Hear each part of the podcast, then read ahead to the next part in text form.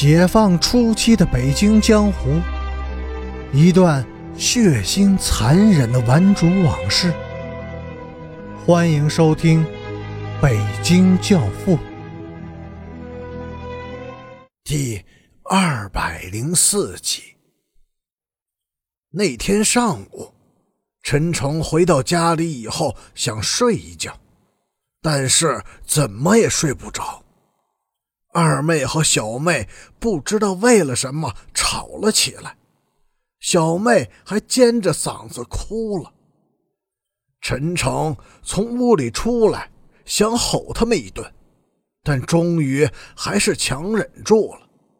他给了小妹一块钱，最终把她哄好了。每一次对小妹们厉声喊叫之后，他都非常的后悔。突然，他有了一种不好的预感，边雅君肯定不会顺利的走掉，他要出事儿了。会出什么事儿呢？女人，陈诚隐隐的感到，如果有什么意外，那么问题一定会出在女人的身上。边雅君这个人，怕女人。更怕女人的眼泪。去年夏天，边雅君和一个女孩到三家店大山的一个窝棚里去过夜。刚开始，女孩很主动，解开衣襟挑逗、浪笑、撒娇。当边雅君被惹得兴起，动手解她的裤带时，女孩突然哭了。他双手紧护着裤带，眼泪像水似的打湿了衣襟。边爷，求求你放过我！那个女孩哀求着说。而边亚军当时就住手了，把她给放了。后半夜，山上起了风，女孩偎进了边亚军的怀里，说：“我冷，抱紧我。”边雅君抱了，抱得紧紧的，但却再也没有了那种情绪。事后，女孩逢人就踩边雅君，都说边爷是条汉子，其实啊，他连个刚出窝的雏都不如。和老娘在山上过了一整夜，憋得他火烧火燎的，愣是没敢动老娘一个指头。嘿。那可是大山上呀，方圆十里地连个人影都没有。他就是把我吃了，还有谁能知道？女孩着重的强调。对于这件事儿，没人信，但陈诚相信是真的。边雅君能成气候，这是他心里的想法。后来，边雅君对陈诚说：“陈诚。”你想要读懂女人的心，必须先读懂她的眼泪。哼！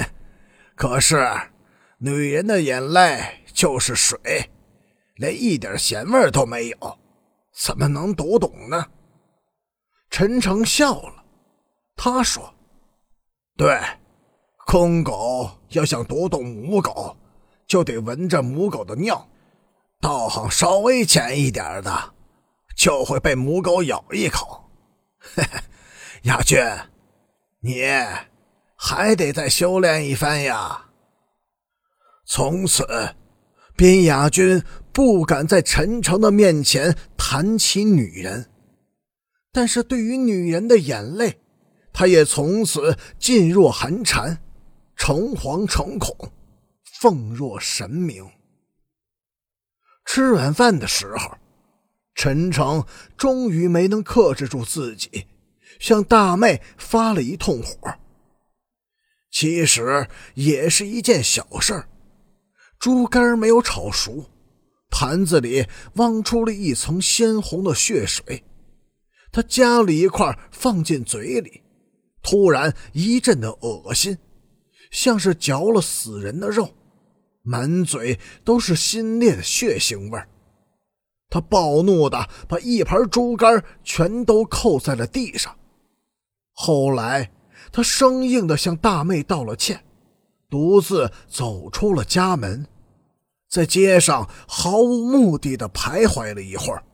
随后，他来到了边雅君密居的小四合院的门外。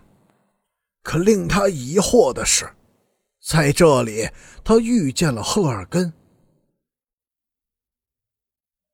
在那一刻，祝金平犯了一个错误，不知是出于胆怯还是出于仇恨，他竟把刀子从边雅军的腹部移开了，反而去刺他的脸。